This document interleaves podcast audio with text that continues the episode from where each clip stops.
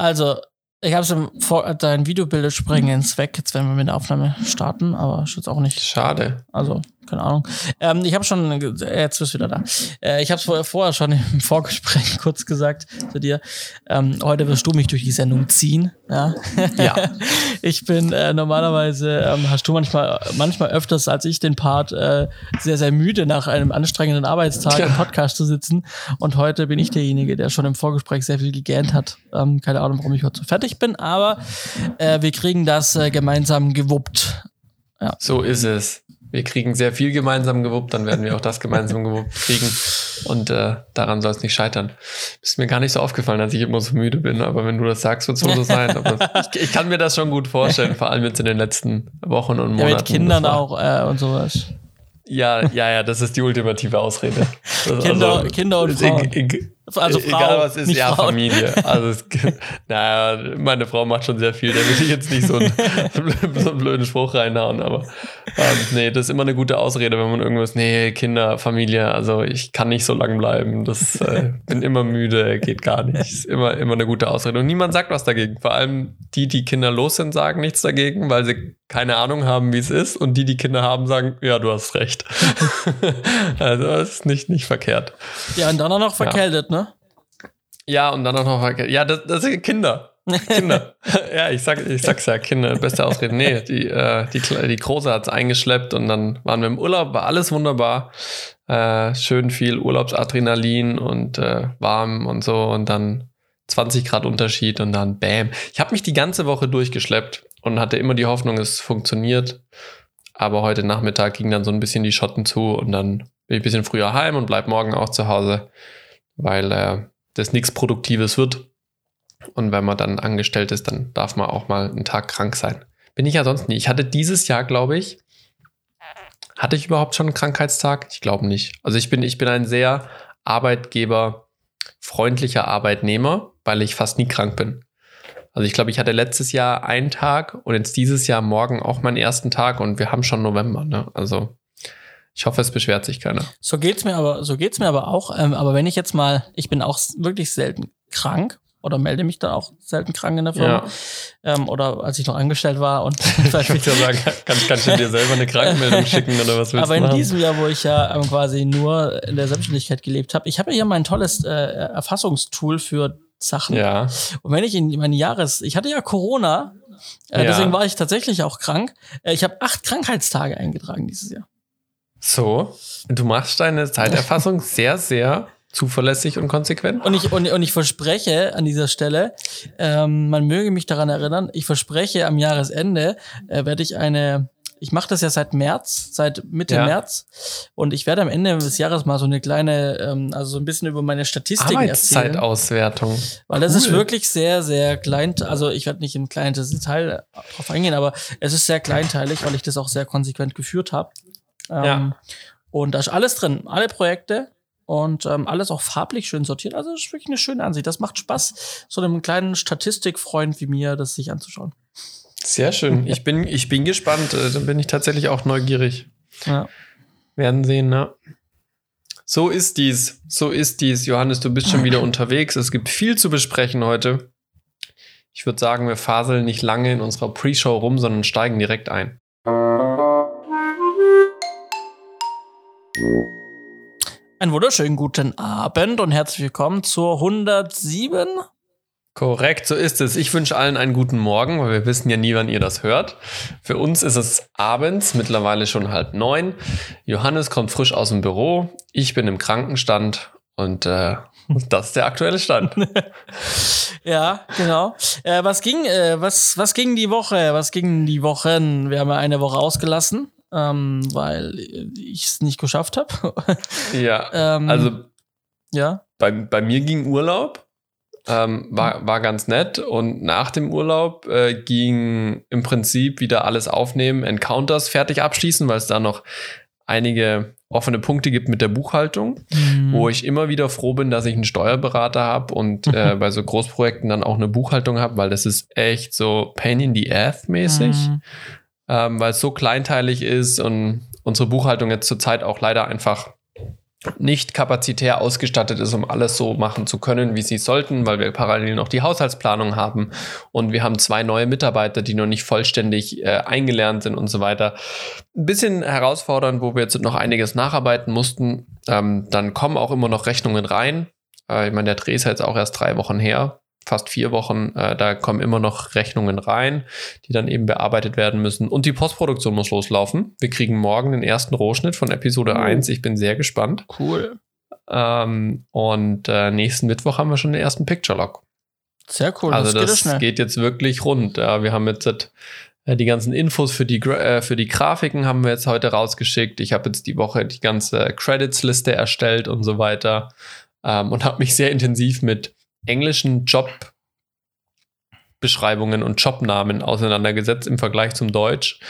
Und das ist wirklich auch sehr, sehr kompliziert, weil es zum Beispiel keine so einfache Unterscheidung gibt zwischen Produktionsleiter und Aufnahmeleiter im Englischen. Zumindest ich, bin ich nicht schlau daraus geworden, ähm, weil immer wenn ich mir die Job Descriptions durchlese, bin ich nie zu Jobs gekommen, die das beschreiben, was ja, ich unter dem Beruf verstehe. Aber ich meine, was du gemacht hast, das kann man auch nicht in einem Beruf zusammenfassen.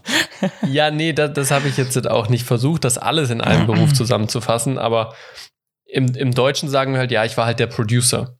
Mhm. Aber eigentlich war ich halt im Deutschen, wenn man es ganz korrekt nimmt, eher so eine Produktionsleitung. Mhm.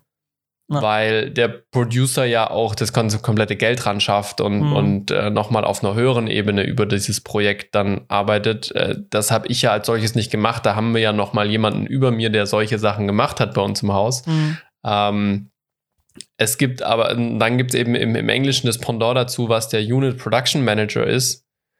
Ähm, dann ist aber wieder die Frage, wer ist denn dann der Aufnahmeleiter? Dann gibt es im Englischen einen Production Coordinator aber der Production Coordinator, der ist in meinen Augen nicht das Pendant zum deutschen Aufnahmeleiter. Mhm.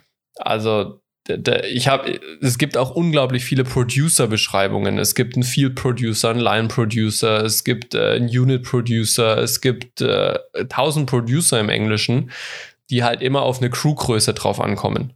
Ah. Ja. Und dann gibt es noch Executive Producer, die wir in Deutschland, so wie ich es kennengelernt habe, gerne irgendwelche Chefredakteure da reinschreiben oder irgendwelche Geldgeber noch mit reingeben. Also Im Englischen habe ich aber als Executive Producer eigentlich andere Job Descriptions gelesen, als das, was wir es im Deutschen manchmal gerne benutzen, was mir zumindest bekannt ist. Also das war sehr, sehr spannend, ähm, das alles herauszufinden. Ähm, ja, und dann auch zu gucken, dass man wirklich alle Namen hat. Äh, das war ja damals schon bei zufällig falsch das Spannende, bis man alle Namen aufgeschrieben hat, dass man niemanden vergessen hat. Ähm, das habe ich jetzt diese Woche gemacht. Dann merke ich so ein bisschen energietechnisch noch die Nachwirkungen von Encounters. Also zum einen bin ich jetzt krank, das hat jetzt, glaube ich, nicht unbedingt was mit Encounters zu tun, aber ich merke einfach trotzdem, dass ich noch ähm, nicht wieder volle Batterien habe, dass die letzten Monate einfach sehr kraftzehrend waren. Und dann fängt jetzt die Doku-Arbeit wieder an, ähm, was aber noch nicht sich darin äußert, dass ich tatsächlich weiter an der Regie und Inszenierung arbeiten kann, was eigentlich dringend notwendig wäre, sondern wir müssen in manchen Sachen nochmal Basispunkte und, und Grundvoraussetzungen auf den Tisch legen weil zum Beispiel Marokko, wo wir drehen wollen, vor eineinhalb Wochen von heute auf morgen alle Flüge und Flugverbindungen eingestellt hat und die Grenzen dicht gemacht hat für Menschen, die aus Deutschland kommen. Okay, krass. Und das haben sie halt, das haben sie halt ohne Vorankündigung gemacht. Ähm, auf der anderen Seite, Israel hat ohne Vorankündigung innerhalb von wenigen Tagen die Grenzen aufgemacht verlangt jetzt aber zum Beispiel ähm, die Boosterimpfung für alle, die äh, ihre zweite Impfung vor 180 Tagen hatten, also von einem halben Jahr. Die Boosterimpfung kriegst du aber in Deutschland, wenn du noch nicht über 70 bist, gar nicht so einfach aktuell. Ähm, also da sind wieder sehr viele Fragezeichen auf dem Tisch, ähm, die jetzt in den nächsten zwei Wochen nochmal bearbeitet werden. Das wird sicherlich nochmal entscheidend sein, was da jetzt läuft. Da gibt es nochmal größere Meetings, auch mit der Geschäftsführung von uns und so weiter. Ähm, und dann ist noch das Spannende, dass jetzt gerade unsere Haushaltsplanung läuft. Ähm, und unsere Haushaltsplanung ist immer jahresbasiert. Das heißt, es wird immer der Haushaltsplan fürs nächste Jahr gemacht.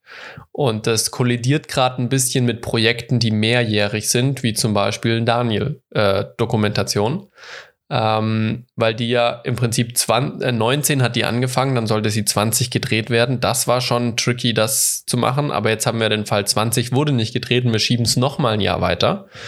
Und äh, die Software, die wir zum Kalkulieren haben, bildet das nicht so einfach ab, beziehungsweise es ist sehr, sehr aufwendig, das jetzt wieder alles ins nächste Jahr zu datieren. Ähm, was auch so zeitlich jetzt während Encounters gar nicht abbildbar war. Und das fällt uns jetzt gerade ein bisschen auf die Füße, sowohl mir, weil ich mich jetzt halt drum kümmern muss, obwohl ich immer noch keine Zeit habe, aber auch generell dem Haus, weil die natürlich jetzt gerade ähm, keine datierten Planungen haben für das Projekt. Ähm, und es aber auch von deren Seite jetzt keine schnelle Lösung gibt, um dieses mehrjährige Projekt in ihrem Haushaltsplan abzubilden. Also wir hatten heute alleine vier Stunden Besprechungen und Meetings nur über diese Sache, wie kriegen wir ein mehrjähriges Projekt in den Haushaltsplan, dass es für den Haushaltsplan und für die Buchhaltung funktioniert, aber halt nicht operativ so viele Hürden schafft, dass du im Projektmanagement verzweifelst. Mhm. Ähm, also es ist sehr, sehr kompliziert äh, aktuell, weil wir sonst halt immer nur staffelweise produzieren innerhalb eines Jahres. Also hat halt eine, eine, Talkshow hat halt pro Jahr zwei Staffeln und für, für nächstes Jahr sind halt zwei Staffeln kalkuliert. Das ist im nächsten Jahr drinne und dann ist gut. So, ne? Aber diese Sendung wird jetzt nicht von Grund auf auf fünf Jahre geplant und dann hast du eine Finanzierung für fünf Jahre, sondern bei diesen Sendungen wirklich finanziert für Jahr für Jahr. Und eben bei den Großprojekten hast du ein Gesamtbudget, was sich dann über mehrere Jahre verteilt. Und das ist jetzt so nicht gang und gäbe. Genau. Und da gibt es jetzt einfach äh, produktionstechnisch auch noch einige äh, unsichere Faktoren, ähm, sodass wir leider tatsächlich, abgesehen davon, dass wir jetzt, jetzt Skripte haben, fast am gleichen Punkt stehen wie letztes Jahr im Dezember. ich wollte gerade sagen, ja. Wo wir uns hingesetzt haben und wirklich die Frage gestellt haben, was machen wir? Ähm, wir haben jetzt äh, im letztes Jahr Dezember, als wir auf, auf den Dreh gesetzt haben, im Frühjahr 21, da haben wir Geld verbrannt aber in vollem Bewusstsein haben wir gesagt, nein, wir wollen das gerne drauf planen und drauf anlegen, wir wollen das gerne machen. Ist aber natürlich mit Fragezeichen, ob das jetzt dieses Jahr auch nochmal so entschieden wird oder ob man nicht sagt, nein, wir müssen uns eine Alternative überlegen, ähm, weil halt wirklich nicht klar ist, was jetzt alles im Winter passiert. Ne? Die Zahlen gehen gerade wieder überall hoch. Ähm, auch wenn in Deutschland Dinge jetzt lockerer gehandhabt werden, nicht überall ist das so.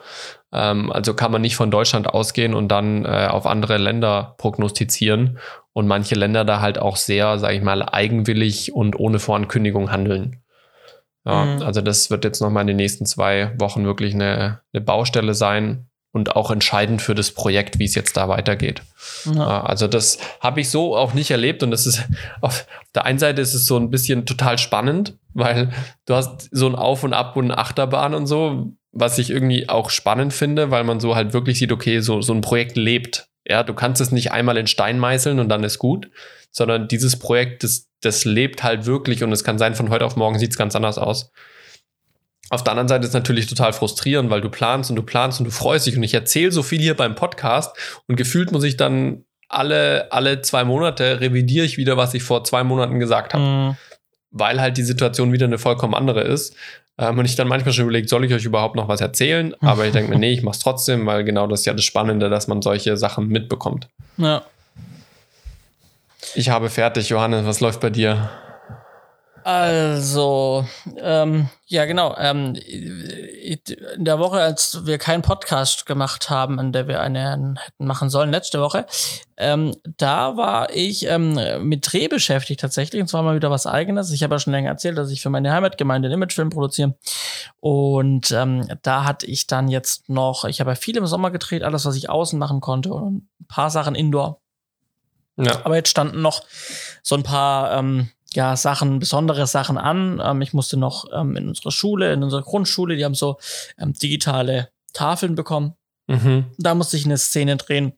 Ähm, aber erst wenn die Tafeln da sind, die sind jetzt da, im Sommer waren es noch nicht. Ähm, Kindergarten ähm, musste ich noch machen. Dann haben wir noch so einen Jugendraum, so einen Freizeitraum. Da war ich noch.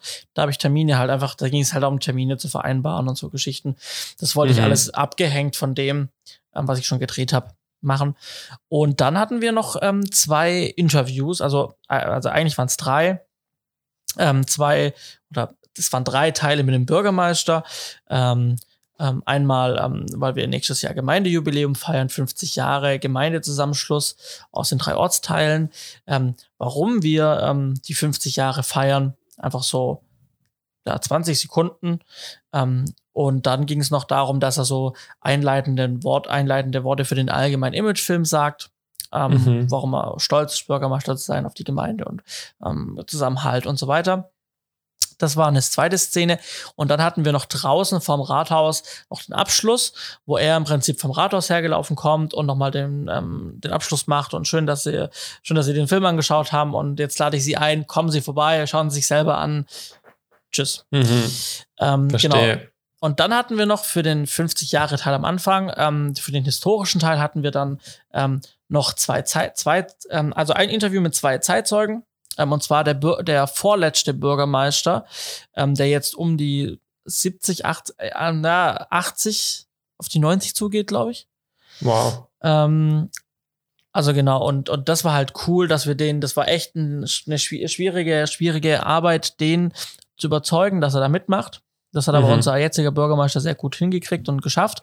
Ähm, wir hatten dann halt noch die Bitte, oder er hat gesagt, er macht es nur, wenn quasi ähm, sein ja, weil ich weiß nicht, sein engster Verbündeter oder der aus der damaligen Zeit eben ähm, sowas wie, ähm, ich kenne den Begriff von damals nicht mehr, aber der war quasi mit am Verhandlungstisch gesessen, als dann darum ging, wir schließen die drei Ortsteile seiner Gemeinde zusammen. Ähm, der Unterhändler. Ja, er war irgendwie wieder an dem Tisch war von, von, von, von meinem Ortsteil, da wo ich äh, aufgewachsen ja. bin, ähm, der Ortsvorsteher, keine Ahnung. Auf jeden Fall, er hat gesagt, ich mach's nur, wenn er mitmacht. Also haben wir die quasi zu zweit vor der Kamera gehabt. Ähm, was für mich so die Planung etwas aufgewühlt hat, weil ich habe halt mit einer Person vor der Kamera geplant und ähm, dann hatte ich jetzt auf einmal zwei, was für mich bedeutet hat, ich habe am Anfang mit zwei Kameras geplant. Ich habe dann mich entschieden, ich mache es mit dreien, weil mhm, dann klar. kann ich, dann habe ich für jeden eine eigene und dann noch mal eine totale. Ja. So war jetzt mein Ansatz. Und generell war mein Ansatz ähm, vom Stil her, also ich habe das jetzt das Konzept habe ich mit jemandem zusammen erarbeitet, mit einer, ähm, mit jemandem, die, mit ein, mit, mit einer Frau, die eine Werbeagentur hat. Ähm, und ähm, da wird das Konzept aufgesetzt, aber ich hatte das Bildkonzept schon im Kopf für mich. Ich wollte das angelehnt an ähm, Formel 1, an die Formel 1 Doku von Netflix, mhm. Drive to Survive, wo die diese Interviews haben. Die haben mhm. wirklich schicke Interviews, fand ich. Äh, schönes Interview-Setup, schwarzer Hintergrund ähm, und dann eine sehr profilige und eine von vorne. Mhm. Ähm, was sie noch hatten, war noch so im Hintergrund in dem Schwarzen. Es war nicht ganz schwarz, sondern es war schon sehr, sehr tiefschwarz. Aber es gab, glaube ich, noch ein Akzentlicht von unten in der Mitte, das so einen, mhm. einen kleinen Farbvoll auf dem, auf dem Schwarz ja. gemacht hat, so einen kühlen. Ähm, das habe ich nicht, sondern ich habe wirklich schwarz-schwarz. Und ähm, genau. Ja, und, ähm, und es ist eigentlich auch so cool geworden, wie ich es mir vorgestellt habe. Also es, es, es, sieht wirklich cool aus. Vom Licht hat es mir gefallen. Ich habe dann auch solche großen Runden Softboxen mit Richtgitter. Ähm, die habe ich ja von einem Hörer von, von, von uns hier abgekauft, mal von einer längeren Zeit. Ähm, so Dodox oder Bodox, weiß ich gar nicht, mhm. wie die mhm. genau heißen. Ähm, das sind auch echt schöne Lampen. Damit konnte man echt ein schönes Licht machen. Habe zwei Lampen benutzt für das, für das Ausleuchten. Ähm, das war echt cool. Ähm, und ähm, ja, ich habe schon so ein paar Sachen dann doch noch festgestellt, irgendwie, ähm, die ich besser hätte machen sollen. Das war dann irgendwie bei dem einen, ähm, bei dem einen von den beiden aus dem Interview, der war größer, also sie waren nicht gleich groß. Ich mhm. habe aber alle Kameras auf die gleiche Höhe eingestellt. Ah, okay. Und jetzt im Nachhinein, wo ich es mir anschaue, sie ist, äh, ich finde, ähm, wir sind arg ähm, äh, untersichtig. Also untersichtig, mhm. ne? Wir gucken, wir sind quasi tiefer als ein Kopffisch. Ja. Genau. Mhm. Und, ähm, und ich glaube, das ist nicht ganz so krass, das fällt nicht allen auf, aber mir ist halt aufgefallen, als ich es dann aber ja. halt auch erst am Rechner angeguckt habe. Ähm, genau. Das ist so ein bisschen was, was mir aufgefallen ist. Und ich hätte sie doch abpudern sollen. ähm, zumindest ja. der eine, der, der hat schon ähm, ein bisschen geglänzt. Aber ich hatte dafür A kein Budget. ähm, ich habe da ja auch alles selber gemacht und das war wieder was, wo ich festgestellt habe, so das, war jetzt so eine klassische One-Man-Show. So diese mhm. kleinen Agenturen oder diese kleinen Einzelunternehmer, man geht los, man macht wirklich von Ton alles selber, ohne irgendwie. Ich habe ich hab Molton aufgehängt, ne? Du erinnerst dich, wir haben ganz viel Molton äh, äh ja. für, für, unseren Abschlussfilm gehabt. Ich habe den wieder eingesetzt worden. Ich habe den in der Garage liegen. Ich habe den erstmal zwei Tage lang abgesaugt. Also ich habe ja. ich habe mir vier Rollmöpse gebaut Ähm, mhm. Also ähm, äh, irgendwie 2,40 breit und dann drei Meter lang oder drei Meter ja. lang ähm, auf, auf 2,40 Meter Dachlatte. Ähm, mhm. quasi den Molton ähm, zugeschnitten und ähm, festgetackert. Ähm, vier Stück davon und ähm, Alter, mach mal Molton. Das waren dann, äh, ich habe die Quadratmeterzahl nicht mehr im Kopf. Es war einfach, wie gesagt, viermal 340 auf 240. Und dann musste ich beide Seiten sauber machen. Ähm, die waren mit so Sägespänen, was halt so in einer, in einer, in einer Garage, wo halt Holz gemacht ja. wird, auch mal und sowas, das halt, halt rumliegt und Staub. Seit auch jetzt schon seit einigen Jahren. Ähm, ich habe wirklich, ich bin fast verzweifelt, da war ich alleine und dann saug mal Stoff alleine, dann saugt er sich ja, fest. Katastrophe. Und, ey, dann habe ich von, von, von meiner Freundin, deren Familie, die haben einen Dyson mit so einer coolen Rolle unten. Und dann habe ich gesagt, ja, keine Ahnung, besser bring ihn halt mal mit. Mit dem lief's ohne Probleme. Ähm, also Sehr da kann gut. ich empfehlen, äh, wenn ihr Molton saugen wollt, ähm, dann holt euch einen Dyson mit so einer Teppichrolle. Das funktioniert super. Sehr gut. ähm, und ich habe dann auch irgendwann Plä also Taktiken entwickelt, wie ich das alleine machen kann, weil es war auch schon mhm. abends und mich hat's genervt und oh Mann, ey. ähm, ja, genau. Also haben wir abgesaugt, ähm, war dann alles cool, äh, Setup hat gepasst, ähm, hat Spaß gemacht, war ein cooler Dreh, war's, und das war halt genau das, ich habe es alleine alles gemacht und das habe ich halt einfach an Zeit draufgelegt. Also das waren für mhm. mich halt wirklich 14,5 Stunden, zwei 14,5 Stunden Tage. Boah. Ähm, hintereinander. Und ähm, das habe ich schon gemerkt, das hat mich schon ziemlich fertig gemacht. Ähm, und ähm, jetzt kann man sich halt überlegen, will ich so viel Zeit investieren oder nehme ich mir halt doch jemanden dazu, der mich halt Geld kostet. Ja? ja. Aber ähm, ich habe deutlich weniger Stress, ich bin deutlich weniger fertig und ausgelaugt und kann mich auch mehr auf das Projekt selber, weil ich habe das Interview ja geführt und mhm. das war auch was. Ich habe zum ersten Mal in meinem Leben so ein richtig, weil es kam ja drauf an, so zum ersten Mal so ein richtig großes Interview geführt. Mhm. Und ähm, aber es war cool, aber weil auch die Leute vor der Kamera cool waren und ähm, ähm, ähm, unserem jetzigen Bürgermeister, der mich quasi beauftragt hat und ich, wir haben uns danach unterhalten und wir haben beide gemerkt, während wir da drin saßen und ich die Fragen gestellt habe und die geantwortet haben, was für Gold wir da produziert haben. Mhm. Weil das war wirklich so von, von, von aus den ja, 60er, 70er Jahren, ähm, so die ganze Geschichte, wie halt dann diese, diese, dieser Gemeindezusammenschluss war und wie man auf die Namensfindung kam, weil ne, man muss den Namen finden und sowas, so mhm. das alles und 45 Minuten Interview halt mit so viel Krass. Informationsgehalt, dass das jetzt wahrscheinlich noch einen eigenen Film gibt.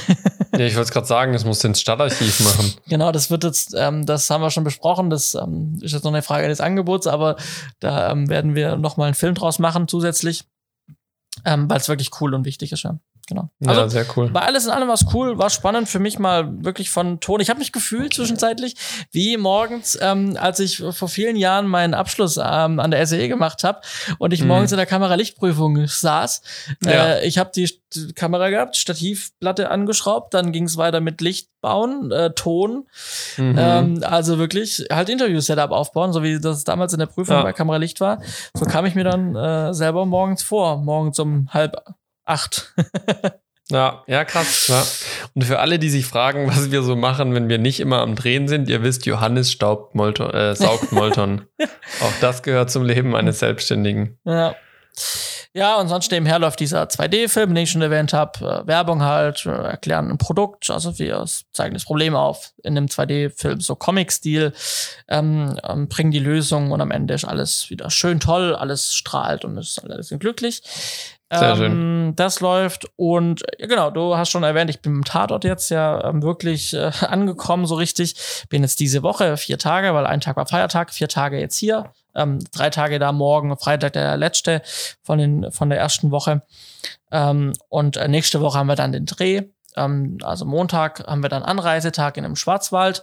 Ähm, wir sind dann in einem Dorf und genau und bleiben dann auch zwölf Drehtage ähm, die wir fast am Stück durchdrehen auch, ähm, mhm. bleiben wir dann auch in diesem Dorf und ähm, bewegen uns da halt durch das Dorf und drehen halt verschiedene Stellen ab. Ähm, genau, und danach geht's dann eben noch ein paar Wochen weiter im Umkreis Baden-Baden wieder. Ähm, wo dann aber die Tage, weil wir am Anfang eben so viel Zeit auf einmal wegdrehen, auch teilweise sieben Tage Wochen haben, ähm, haben wir dann so ziemlich zerrupfte Wochen mit mal nur drei Tage arbeiten in der, in der Woche, dann vier Tage, mhm. dann mal wieder fünf. Ähm, also es wird dann, wenn man aus dem Schwarzwald zurückkommt, wird es dann so irgendwie weiß nicht, es fühlt sich, ich habe es dir vorher schon versucht zu erklären, es fühlt sich irgendwie, dann hat man irgendwie gefühlt schon die, also man hat dann auch die Hälfte abgedreht, aber es fühlt sich so an, Mhm. dadurch, dass die Wochen dann teilweise auch nur drei Tage sind, es wird sich wahrscheinlich irgendwie anders anfühlen. Keine Ahnung, kann es nicht Na, beschreiben. Heißt für uns als Podcast, wir müssen gegebenenfalls, wenn du sieben Tage am Stück drehst, zwölf Tage lang, dass du vielleicht wir noch mal einmal aussetzen müssen, aber es danach wieder eine gute Chance gibt, wenn du nur noch so ein paar wenige Tage hast. Ja, das, das, mal das, was zu das müssen wir mal schauen, das kriegen wir auf jeden Fall hin. Was ich aber noch sagen wollte zum SW allgemein, ähm, jetzt bin ich ja gerade im Büro, es ist wir- wirklich mega cooles Feeling wieder. Also ähm, da anzukommen, ähm, alles passt, was man kennt die Leute mittlerweile auch. Mhm. Ähm, auch wenn du das, wenn du, wenn du die Leute dann auf dem Gang oder der Kantine triffst und die sehen Ja. dich und sagen, ey, ah, du bist auch beim nächsten Tag dabei, ja cool, weil die Leute freuen sich, dass du irgendwie wieder da bist und du freust dich, die Leute wieder zu sehen. Ja, cool. Ähm, ich habe heute neue Gebäudeareale kennengelernt. Ich glaube, wir waren damals bei unserer Führung auch dort. Ähm, irgendwie, äh, ich bin auch jetzt im Playout Center, ähm, bin ich heute Mhm. vorbeigelaufen und so. Und ähm, äh, irgendwie fühlt, sich, fühlt man sich einfach wohl, wenn man da durch die Gänge läuft und ähm. Leute trifft. Also es ist ein cooles Feeling und es macht auch richtig Spaß, ähm, dann, ähm, ja, dann äh, da im, in so einem ganz großen, ganz großen Haus sich rumzutreiben und sich auch mal zu verlaufen. Ja, sehr schön. Aber so, so muss es sein. Ja.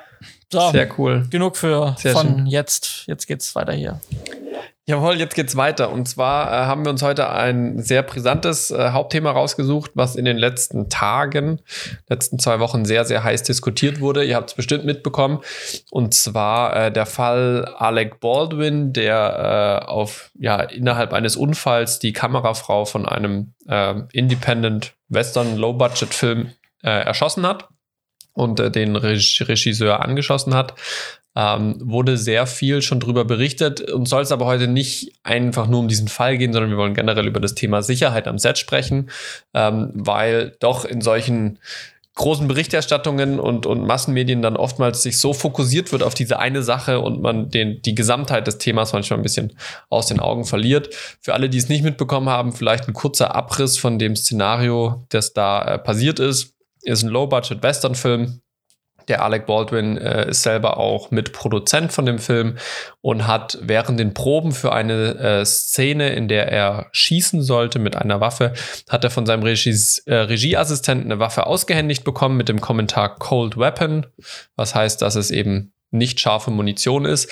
Und äh, während den Proben hat er dann geschossen in Richtung Kamera und äh, leider Gottes war das tatsächlich mit scharfer Munition und er hat die Kamerafrau getroffen ist man natürlich dran zu ermitteln, wen trifft hat die Schuld. Äh, ist es die Waffenmeisterin, die äh, dort mit am Set war, oder ist es, hat, trifft den Alec Baldwin selbst eine Schuld, weil er eben wohl nicht nochmal selber kontrolliert hat, ob es wirklich alles so sicher ist.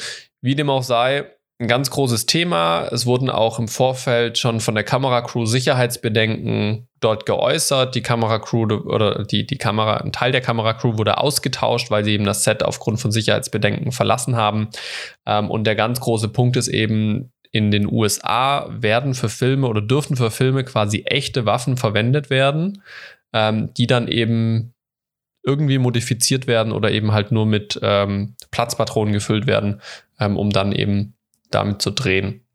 Ja. Das ist so diese Thematik. Äh, Du hast schon gesagt, es wurde in den Massenmedien auch wirklich ähm, sehr, äh, sehr ausführlich thematisiert. Ja. Deswegen kamen auch viele Nicht-Filmleute auf mich zu und haben mich gefragt, wie kann denn sowas passieren? Und, Ja. dann, und dann, und dann, da, da war noch nicht viel klar. Jetzt haben wir ja viel mehr Klarheit. Und ich habe gesagt, naja, also ich kann mir halt vorstellen, dass die keine Unterschiede machen zwischen den Waffen, sondern dass die halt einfach echte Waffen nehmen, weil die Genau. gibt's ja eh überall und machen halt dann Platz, äh, Platzpatronen rein. Genau. Und aufgrund dessen kann ich mir vorstellen, dass kurz davor Mittagspause war und äh, die halt scharfe Munition reingemacht haben und in der Mittagspause einfach ein bisschen geballert haben, um Also, die Zeit zu vertreiben. Und wohl das ist ja auch genau eine so. Sache, die man immer wieder in den, in den Sachen, in den Berichten liest, ja. Also das war dann wirklich, also klar, ob so war, ich habe es auch nur gelesen, aber ähm, oder gehört. Aber ich habe mir halt überlegt, okay, wie kann sowas passieren? Ähm, und das war für mich so der erste, so, wenn ich es halt Set kenne und mich dann so ein bisschen reindenke in Amerika, dass Waffen da eh ja überall, es überall gibt und auch die, an die Munition Ja. ranzukommen nicht schwer ist, war halt so, okay, dann haben sie halt, also wie kann da Munition reinkommen, Schafe? Die müssen wohl Pause gehabt haben und haben halt einfach gedacht, wir ballern ein bisschen. Und äh, so Ja. war es wohl anscheinend. Ja. Ja, Also es gibt jetzt verschiedene Details. Das Neueste ist, dass die Anwälte von der Waffenmeisterin, die dafür verantwortlich war, jetzt die These gebracht haben, dass die Waffen auch vielleicht äh, manipuliert wurden und dass es Sabotage gab. Ähm, eben das, was du gesagt hast, soll wohl tatsächlich auch passiert sein, dass Leute auch in den drehfreien Zeiten mit den gleichen Requisitenwaffen eben auch geschossen haben. Ähm, in Deutschland ist es so, dass eben nur, also dass keine echten Waffen benutzt werden dürfen. Also dürfen extra nur Requisitenwaffen sein, die auch nicht äh, äh, schussfähig gemacht werden können, ähm, um genau das eben äh, zu, zu verhindern. Es gibt aber auch generell, und das haben auch einige deutsche Schauspieler dann in Interviews gesagt, auch wenn du eine nicht schussfähige Waffe hast, ist eigentlich immer die goldene Regel. Du musst, wenn du so eine Waffe in die Hand kriegst, die einmal testen in einem abgesicherten Raum, dass da auch wirklich nichts ist, weil im Zweifel, wenn du schnell mal eine Waffe ausgehändigt bekommst, du kannst oftmals auf den ersten Blick nicht unterscheiden, ist es eine echte oder ist es eine Requisitenwaffe. Und da hat eben der, der Erdogan Atalay, der äh, den Semir bei Alarm für Cobra 11 spielt, hat gesagt, auch hier in Deutschland, das ist die goldene Regel, jeder, der eine Waffe bekommt, A, testet sie davor und B, zielt nie direkt auf Menschen weil immer irgendwas sein könnte, ja. Ähm, wurden also mehrere Sachen einfach dort am Set möglicherweise nicht regelkonform gemacht, definitiv, sonst wäre es nicht zu diesem Unfall gekommen. Ähm, uns geht es aber, wie gesagt, heute generell um Sicherheit am Set was hier jetzt in dem Fall in einem ganz extremen Beispiel äh, bis zum Tod geführt hat. Wir haben auch schon mal in anderen Folgen darüber berichtet, dass es eine, eine Kamerafrau gab, die bei Dreharbeiten auf Eisenbahnschienen vom Zug erfasst wurde und gestorben ist, was auch ein ganz riesen Sicherheitsthema war. Aber auch wir selber haben äh, schon Unfälle am Set erlebt. Äh, einem, von dem wir auch schon berichtet haben, äh, bei unserem Abschlussfilm. Johannes, vielleicht magst du das noch mal in ein paar kurzen Worten zusammenfassen was äh, da damals passiert ist. Ähm, ja, beim Abschlussfilm, ähm, genau, wir hatten ähm, äh, Studiodreh, also Studio war unsere Lagerhalle, ähm, äh, die jetzt auch nicht wirklich warm war und da waren die Lampen drin, also die standen quasi nachts, Winter, ne, in der Halle war es kalt ähm, und ähm, ja, die Lampe war wohl zu kalt und die hat man dann ich, ich weiß gar nicht, wie man es anders machen würde, aber können wir darüber sprechen. Ähm, Lampe war halt kalt, Lampe eingesteckt morgens, kurz vorm Dreh und dann ähm, durch Wärme, äh, Kälte, Hitze, ne, ähm, Differenz ja. so groß, äh, ist im Prinzip der Brenner ähm, explodiert und hat halt gleichzeitig noch ähm, die, ähm, die Linse vorne mit zerrissen. Ja, also nochmal die, die, die, ja. die, genau, die, die die Glaslinse und ähm, also die, die Lampe hat sich quasi selber zerlegt ähm, und ähm, A sind leicht Splitter geflogen, was aber nicht das Problem war, sondern eher der laute Knall von dem mhm. Oberbeleuchter, der halt daneben stand und die Lampe gerade eingeschalten hat. Ne? Ähm, und im Prinzip hat der sich dann, also wir sind dann mit ihm ins Krankenhaus, ähm, einfach um sicher zu sein, um es abzuklären, damit man halt nicht ähm, keine Gehörschäden hatte. Genau, dass man dann halt im Nachhinein nicht sagt, oh, wäre mal lieber ins Krankenhaus gegangen, hat das abgeklärt, sondern ja. dass wir einfach proaktiv das gemacht haben. Ähm, vermutlich tut man so eine Lampe einfach nicht in einem kalten Raum nachts lagern, sondern halt in einem wärmeren Raum. Aber aus allem lernt man und aus dem haben wir dann auch gelernt. Ja, genau. Und äh, was, was, mich da vor allem auch erstaunt hatte, ähm, war halt diese Wucht, die diese Brennerexplosion mit sich gebracht hat. Ich meine, jeder, der eine Fresnel-Linse von einem 2K-Wähler schon mal in der Hand hatte, ähm, die, die, die hat schon Gewicht und, und Dicke an Material, ne? Und die hat es halt wirklich in tausend Einzelteile zerlegt, äh, was wirklich davon spricht, dass da einfach eine sehr, sehr große Energie hinter dieser ähm, ja, Brennerexplosion stand. Also wirklich ähm, wichtig auch, dass der, dass der Oberbeleuchter neben der Lampe stand und nicht davor. Ja, definitiv. Also äh, das grundsätzlich, wenn du eine Lampe einschaltest, stehst du nicht davor, um nicht reinzugucken. Mhm. Äh, aber in dem Sinn war das wirklich äh, äh seine Rettung wahrscheinlich aus. Sonst hätte er Glassplitter ins Gesicht bekommen oder ähnliches. Ähm, und dann natürlich äh, darauf achten mit den Lampen, wie du richtig gesagt hast, nicht zu große Temperaturunterschiede. Ich vermute auch, dass ein bisschen Altersschwachheit des Brenners äh, mhm. vielleicht möglicherweise damit reingespielt hat.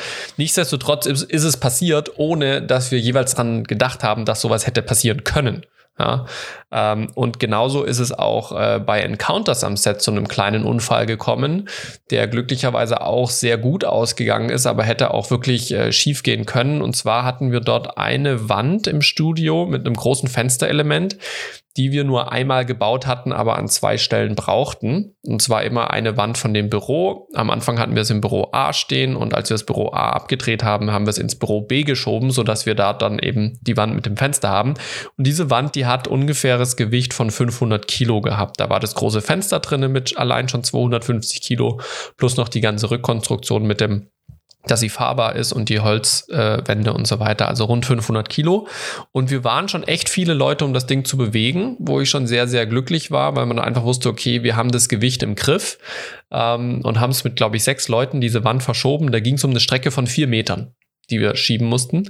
Ähm, aber eine unserer Kolleginnen ähm, hatte halt dummerweise ihre Finger unter die Platten gemacht, weil sie meinte, sie könnte dann diese Platte anheben, war sich wahrscheinlich nicht bewusst, dass es so schwer ist und sie gar keine Chance hat, das Ding anzuheben. Ähm, und zeitgleich, wie sie die Finger drunter hatte, was nicht gut war, ist die Wand von einem, von einer Rollhilfe runtergerutscht. Also wir hatten quasi einen Handgabelhubwagen drunter, der das Ding ein bisschen aufgebockt hat und uns unterstützt. Ähm, und da ist es runtergerutscht. Ähm, und halt die kompletten 500 Kilo auf ihre Finger drauf. Ähm, sie meinte dann nur, au, meine Hand. Und äh, die sah auch dann dementsprechend wohl aus. Also sie hat gesagt, ihre Hände waren um die Hälfte dünner, die waren komplett weiß und blau. Ähm, und äh, konnte sie dann auch im ersten Moment natürlich nicht bewegen. Als dann wieder das Blut durchgekommen ist, dann wurde sie die Finger richtig dick und natürlich große Schmerzen. Ähm, und auch hier dann sind wir sofort ins Krankenhaus gefahren, ähm, haben das abchecken lassen mit einem Röntgen, konnten dann glücklicherweise ausschließen, dass da was gebrochen ist. Ähm, aber auch das hätte ganz anders ausgehen können. Ähm, Nervenbeschädigung, Szenenrisse in den Fingern bis äh, zur Unbeweglichkeit hätte sowas führen können. Einfach auch eine Sache, womit ich hätte, also dar darüber habe ich gar nicht nachgedacht, dass sowas passieren könnte, dass jemand seine Hand unter diese Wand macht. Ähm, aber es hat halt auch niemand explizit nochmal darauf hingewiesen. Mhm. Ja. Ähm, also auch das, in, in dem Moment war es für mich auch eine überraschende Situation, weil ich nicht damit gerechnet habe, dass jetzt da was passieren kann. Ähm, aber sowas kann halt immer wieder passieren. Ja, ich weiß nicht, hattest, hattest du bei deinen ganzen Spielfilmdrehs, Tatort, Sat 1, ähm, der SWR, hattest du da Hattet ihr da auch irgendwelche Gefahrensituationen ähm, oder wo was passiert ist? Nee, ich habe auch jetzt im Vorfeld mal, als ich schon gesehen habe, dass die Frage kommt, überlegt, aber ähm, mir fällt tatsächlich äh, gar nichts ein. Also wir hatten auf jeden Fall nichts Großes und auch Kleinigkeiten hatten wir eigentlich nicht. Also, ähm, nee. Also bisher eigentlich toi toi toi ging am Set bei mir alles gut. Also bei den, bei den Geschichten, wo, ähm, äh, nee, ja, sehr gut. Man muss natürlich aber auch sagen, dass ihr auch sehr, sehr hohe Sicherheitsstandard habt. Also ich erinnere mich, wo du von dem Sat 1 Dreh erzählt hast, wo ihr am Feuersee in Stuttgart gedreht mhm. habt, ähm, war ich doch überrascht, wie viel an Sicherheitsmaßnahmen ihr ergriffen habt. Ähm, natürlich, wenn man selber nicht gemacht hat, denkt man nicht da über alles nach, aber vielleicht magst du das einfach mal kurz als Beispiel mhm. äh, nehmen, weil ich glaube, viele von uns haben schon mal am Wasser gedreht. Ja, ähm, und Wasser ist definitiv ein Gefahrenpotenzial. Hm. Ja, ja wir, wir, wir drehen jetzt auch wieder am Wasser ähm, beim aktuellen Tatort, ähm, den wir jetzt machen. Ähm, aber auf die Feuerseegeschichte genau. Also wir hatten eine Hauptdarstellerin, äh, eine sehr bekannte, die ähm, in den Feuersee in Stuttgart springen sollte. Ähm, mal abgesehen davon, dass es beantragungsmäßig als Motivaufnahme leider echt schwierig war, wir es aber dann hingekriegt haben, haben wir dann halt einen Taucher am Abend davor reingeschickt der diese Stelle betaucht hat und alles hochgeholt hat, was sich da angesammelt hat dann zum Feuersee in mhm. Stuttgart. Also Gefahren am Untergrund sozusagen. Einkaufswägen. Also wir haben, glaube ich, wir, also wir haben fünf Einkaufswägen an der Stelle rausgeholt. Nur an der Stelle. Boah.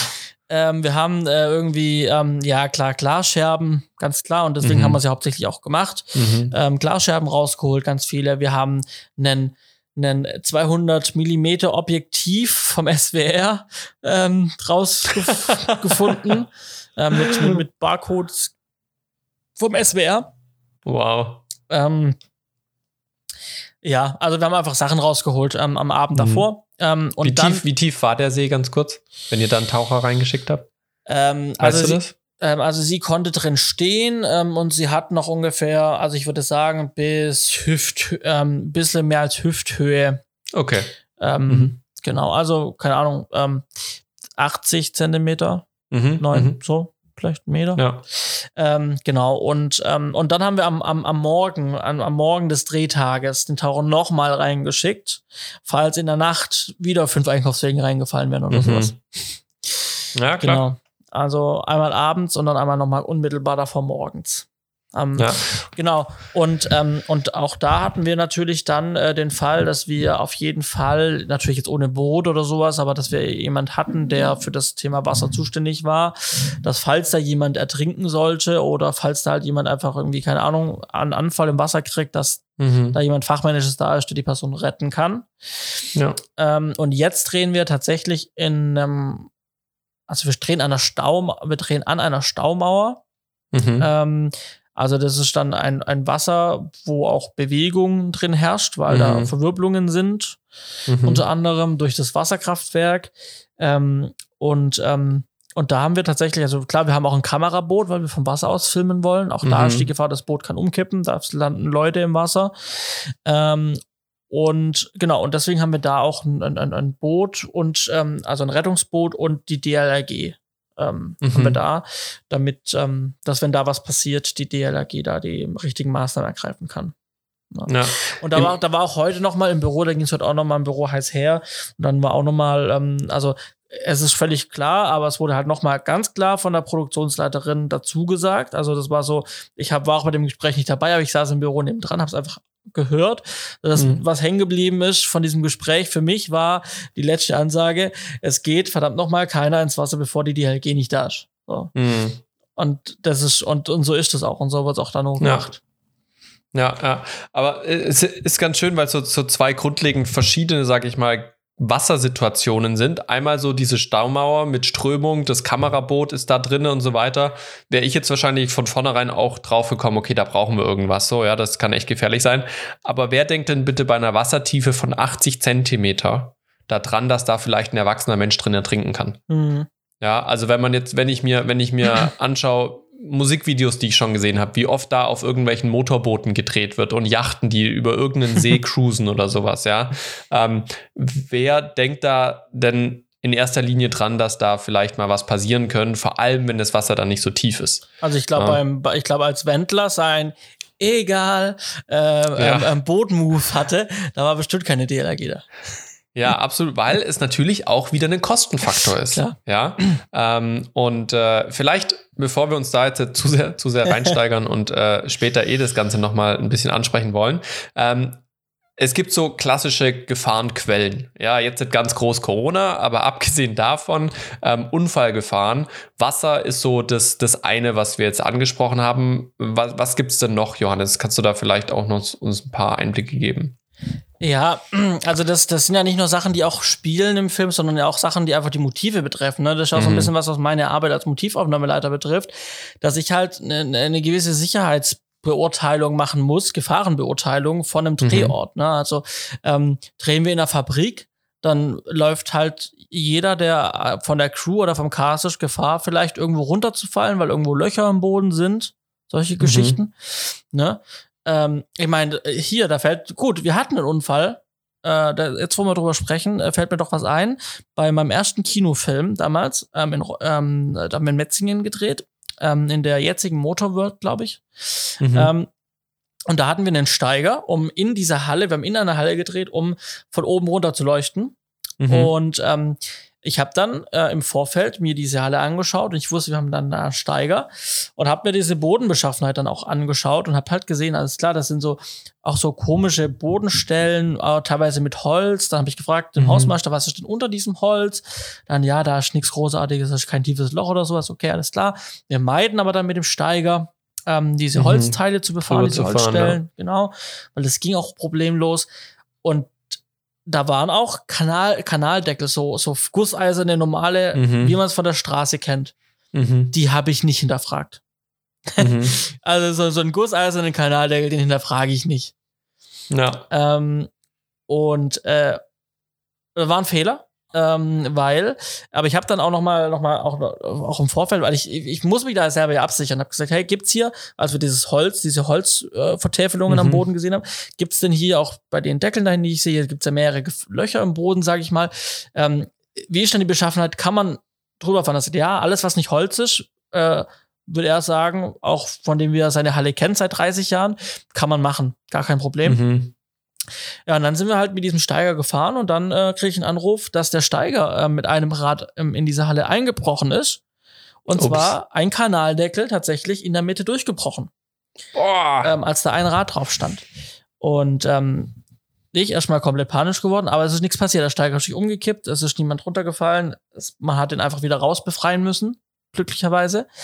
Ähm, und da habe ich mir den Kanaldeckel sofort angeschaut und der war halt von unten, das hast du oben nicht gesehen, aber der war von unten her komplett durchgerostet. Ne? Boah. Und der hatte einfach nicht mehr die Möglichkeit, so hohe Belastungen Mhm. ausgesetzt zu sein. Das sei jetzt halt so ein Steigerrad, Mhm. so eine Scherenbühne, ähm, das aushält. Äh, Habe ich auch viel draus gelernt. War eine enge, knappe Gesch Geschichte, ging gut Klar, wenn aus. so ein Ding umkippt. Ganz genau. Ähm, ja, genau. Also Gefährdungsbeurteilung genauso wie sowas. Ja, nicht nur Sachen, habe ich Mhm. einen Stunt, habe ich Feuer, habe ich Wasser, habe ich Waffen, sondern auch wirklich, ähm, wie sind denn die Be- Begebenheiten am Drehort? Ja. Auch ganz wichtig. Ja, ja. Jetzt hast du gerade eine ganze Menge aufgezählt. Also neben Wasser haben wir zusätzlich noch Feuer, was, glaube ich, einem offensichtlich sein sollte. Ich erinnere mich an die äh, kleinen äh, Special-Pyro-Effekts, die wir hatten bei einem Dreh zum Thema Zweiter Weltkrieg, wo du ja mit deiner kompletten Feuerwehrmontur dann am Set warst. Ne? Äh, Im ersten Moment sah das vielleicht ein bisschen lustig aus, mitten im Winter auf so einer Wiese mit Schnee in deiner Feuerwehrmontur. Ähm, aber wir haben da halt mit Pyrotechnik rumgearbeitet. Dann klar Waffen, äh, Gefahrenquelle. Du hast ja Bodenbeschaffenheit, definitiv gibt's Löcher im Boden oder sowas, damit verbunden aber auch die, also eine Höhe, also eine Fallhöhe. Kann auch sein, man ist auf einem Gerüst unterwegs oder man dreht auf einer Brücke oder ähnliches, ja.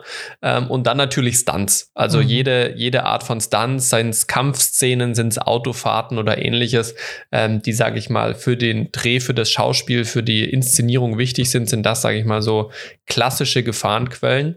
Ähm, aber es gibt auch banale Dinge. Ja, also Sachen, die eben oftmals einem dann nicht in den Sinn kommen, wie zum Beispiel eine Lampe kann kaputt gehen, aber auch sowas ganz Klassisches wie Fluchtwege definieren und frei halten, Stolperfallen vermeiden durch Kabelmatten, Arbeitswege frei halten, Licht auf Arbeitswegen machen, ähm, Treppen. Ja, niemand sollte ohne Sichtmöglichkeit eine Treppe runterlaufen. Das sind manchmal so Kleinigkeiten, aber wenn man dann am Set ist und dann hat man irgendwie eine riesige Kiste in der Hand, die nicht schwer ist, aber halt riesig, dann läuft man halt trotzdem die Treppe runter und sieht nichts und zack ist man runtergeflogen. Mhm. Oder auch nach langen Arbeitstagen sollten jetzt nicht alle mehr noch lange Strecken Auto fahren. Also nach einem 14-Stunden-Tag sollte man sich überlegen, wie sinnvoll es ist, jetzt nochmal zwei Stunden Auto zu fahren. Ja. Ja. Auch solche Sachen ähm, sind Sicherheitsaspekte, die man bei einer Filmproduktion bedenken sollte. Ähm, abgesehen von diesen großen Klassikern, Wasserfeuer, Waffenhöhe, Stunts und so weiter. Ja. Ähm, Ich hatte noch irgendwas Ja. total Wichtiges im Kopf, aber ich habe es wieder vergessen. Vielleicht fällt's kommt's noch ein. noch. Mir fällt's noch ein. Strom ist auch so eine Sache. Fäll- Fällt mir jetzt gerade noch ein. Mhm. Strom. Ähm, die ja, Vorschrift Strom. ist. ja, ja, Strom. Äh, mir fällt auch ein, was ich sagen wollte, aber wir machen Bitte. Strom. Okay. Ähm, äh, Strom, äh, gerade auch in Drehorten, alte Gebäude. Ne? Mhm. Ähm, wenn dieses Haus ähm, nicht nach der aktuellen VDE, keine Ahnung, Stromgesetzessache, Vorschriften, ja. Vorschrift ähm, äh, unterliegt, dann dürfen wir da auch nicht gewerblich drin arbeiten, also faktisch nicht drehen. Ähm, Ja. Oder wir dürfen halt den, den Haus nichts benutzen in diesem Haus. Also ich hatte das schon jetzt ähm, bei einem groß, großen Projekt, ähm, wo wir halt, wo halt ganz klar war, ähm, der, das Haus ist nicht richtig geschalten, ähm, irgendwas Schutzleiter, keine Ahnung. Ähm, wir durften halt, also es durfte nur die Elektrofachkraft diese, in diesem Haus irgendwas in die, in die Steckdosen einstecken. Mhm. Also wir durften noch nicht mal theoretisch unser iPhone irgendwo einstecken und aufladen. Ja? Ja. Also ähm, und wenn, dann hätte das nur die Elektrofachkraft einstecken dürfen. Ja. Ja. Waren alle Steckdosen abgeklebt. ja. Ähm, wir haben jetzt eine, eine alte eine alte Berghütte. Auch da, ähm, wir brauchen eigentlich den Strom im Haus. Also wir brauchen ihn ja nicht eigentlich, weil wir wollen auch die Deckenlampen anmachen. Wir brauchen den Strom im Haus. Jetzt äh, ist klar, das Haus wurde jetzt vermutlich eh schon eine Weile illegal quasi, sage ich mal, betrieben. Ähm, da wohnt jemand drin. Äh, jetzt war dann auch wirklich so, okay, dass der Vermieter oder der Motivgeber gesagt hat, alles klar, wir lassen das richten. Und jetzt beauftragt quasi der SWR ähm, ähm, ein Elektriker. Ähm, natürlich zahlt jetzt der, der SWR als öffentliche Anstalt jetzt nicht der, dem, der Privatperson Mhm. seine, seine Umbauarbeiten, dass sein Stromanschluss legal ist, aber wir haben den halt beauftragt und zahlen halt unser Teil dafür, den wir halt dann auch nutzen. Aber ähm, am Ende des Tages äh, Genau, aber wir beauftragen jetzt halt für den, für den Motivgeber, ähm, äh, hier schicken wir einen Elektriker rein, weil wir den schneller an Start kriegen, als der jetzt, wenn er anruft. Ja. Ja. Ja. Ähm, damit wir da halt äh, sicher drehen können in diesem Haus und den Strom benutzen dürfen. Das wird das dann alles Ja. umgekabelt und gemacht. Ähm, und ähm, in München, als ich da war, am Anfang des Jahres auf der Produktion oder im Sommer, da hatten wir auch ein ganz altes Haus. Auch da ähm, äh, mussten wir im Prinzip über Verbrauchsstrom arbeiten, weil dieses Haus Mhm. auch nicht strommäßig betrieben werden durfte. Ne? Ja. Also auch das sind, sind, sind, sind immer sehr, sehr wichtige Themen, was die Motive betrifft. Und was ich Ja. jetzt noch sagen wollte, ähm, äh, ich habe es wieder vergessen. Super. Herrlich. Aber vielleicht, du hast jetzt so oft Elektrofachkraft, Elektrofachkraft gesagt. Das ist vielleicht vielen nicht bewusst. Ähm, das Lichtdepartment braucht offiziell eine Elektrofachkraft. Ja. Also du musst mindestens einen dabei haben, wenn du mit solchen Strommassen äh, hantierst. Das ist auch den wenigsten bewusst. Ähm, aber wenn es dann größere Drehdimensionen gibt, kommst du da nicht drum herum. Ähm, genau. Ah, du hast banal, mir fällt's wieder ein. Ähm, äh, also gut. vorher banal gesagt, fiel mir das ein. Wir haben jetzt auch eine Sache, wo quasi eine Hand im nächsten Film, wo eine Hand in die Tür eingequetscht wird. Ne, Also jemand hat die Hand Mhm. dazwischen und jemand schlägt die zu. Mhm. Ähm, dann hat ähm, bei der Motivbegehung haben wir das besprochen und dann hat er, die hat die Baubühne ähm, dann gleich, also der, der, der Chefbaumeister, der quasi dieses ganze ähm, handwerkliche Zeugs übernimmt, hat dann gesagt, jo, eigentlich relativ easy, wir ähm, legen quasi unten was in die Tür rein, Mhm. dass du die Tür quasi zuhauen kannst. Mhm. Ähm, aber das, was wir unten in die Tür rein, unten in die Tür reinlegen, ist quasi etwas dicker als die Hand von der Person. Ja. Ne? Das Ja. heißt, wenn man die Tür zuschlägt, dann, dann stößt die immer unten und oben jeweils ja. ähm, an den Anschlagpunkten an, aber quetscht natürlich nie die Hand. Und Ja. so können wir aber, weil das, weil das ein paar Millimeter Unterschied sind, ähm, äh, sieht es dann trotzdem echt aus, aber wir Ja, schlagen nie auf die echte Hand. Ne? Also solche Geschichten. Dann haben wir auch gesagt bei der Motivbegehung, naja, dann brauchen wir dafür ja keinen Stunt-Koordinator, können wir das ja streichen. Dann haben wir das im Büro nochmal besprochen. Produktionsleiterin, die ja auch aufs Geld natürlich achtet, klar, Mhm. ähm, hat dann trotzdem gesagt, nö, da kommt ein Stunt-Koordinator, weil das äh, wollen wir abgeklärt haben und da wollen wir vor Ort einen Experte haben, der sich das damit, äh, der sich damit nochmal befasst. Ne? Also Ja. auch da wieder, da geht man da doch einen Schritt weiter, als dann ein Großteil Mhm. des Teams das denkt und sagt, äh, nee, wir nehmen da einen Experten dazu, der kostet uns zwar dementsprechend für den Tag, aber wir wollen da auf Nummer sicher gehen. Das ist Deutschland Ja. und das sind unsere guten Standards. Ja, und, und das führt uns vielleicht auch zum nächsten Punkt. Warum wird denn die Sicherheit so groß geschrieben und warum ist Safety First immer und überall? Wir können in Deutschland sehr viel versichern. Ja, wir können alle möglichen Schäden, Unfälle, was nicht. Also wir können alles versichern und können Geld im Schadensfall bekommen. Aber du kannst keine Menschenleben oder Gesundheit wiederherstellen, wenn es kaputt ist. Das hat einfach Grenzen. Also Menschenleben kriegst du nicht wieder. Hast du keine Chance. Ähm, und Gesundheit ist halt immer nur in einem gewissen Maße fähig. Also wenn uns jetzt bei Encounters diese, diese Finger von der Kollegin unter der Wand wirklich kaputt gegangen wären, dass da Sehnen, also langfristige Schäden, natürlich kriegt die Geld von der Versicherung. Gar keine Frage. Aber ihr Leben wird, also sie wird Zeit ihres Lebens Einschränkungen haben. Und das wirst du einfach nicht wiederherstellen können, wenn es medizinisch nicht funktioniert, egal wie viel Geld du hast. Ja. Ähm, und dessen muss man sich einfach bewusst sein. Und deswegen lohnt sich jeder Schritt, den man mehr geht, auch wenn es Geld kostet. Du trägst einfach als, als Filmemacher auf deinem eigenen Dreh, trägst du die Verantwortung für die Sicherheit aller Personen am Set und aller Gegenstände. Wie gesagt, Gegenstände, materiell kannst du alles versichern, kann wiederhergestellt werden. Da sind vielleicht emotionale Schäden, wenn irgendwie das Lieblingsbuch kaputt geht, so in etwa, ja, oder das Haus, was schon seit 30 Jahren steht, äh, brennt jetzt ab oder so, weil Strom kaputt war. So, ja, emotionaler Schaden, Haus kannst du wieder bauen.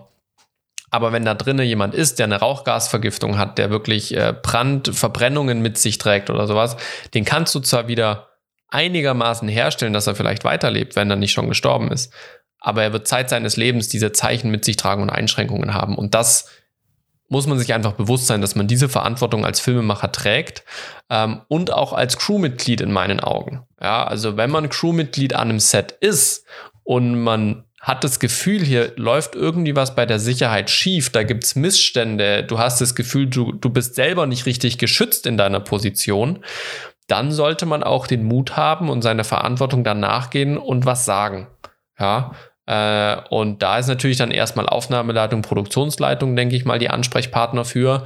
Ähm, aber wenn da nichts kommt, auch dann gegebenenfalls höhere Stellen, wenn man sich wirklich, äh, wenn Gefahr im Verzug ist. Ja, also diesen Mut sollte man haben, weil man eben mit die Verantwortung trägt, wenn man es organisiert, aber auch, finde ich, als Crewmitglied eine Verantwortung gegenüber seinen Mitmenschen hat, ähm, hier eben mit offenen Augen durch die Welt zu gehen. Mhm. Ja, äh, gu gute Worte. Also äh, würde ich so unterschreiben. Ähm, ich meine, es ist ja faktisch auch so. Ne? Das ist nichts, was man darüber, dis wo man darüber diskutieren kann. Ja. ja? Es ist einfach, es ist faktisch einfach so. Ja, genau. Und, und dafür muss man auch nicht der Experte sein. Also man muss kein Stunt-Coordinator sein, um jetzt zu erkennen, okay, wenn die die Hand zuschlagen bei der Türe und die sich ihre Finger einklemmen sollten, dann sollten wir uns darum kümmern, dass ihre Hand nicht kaputt geht. Ja. ja?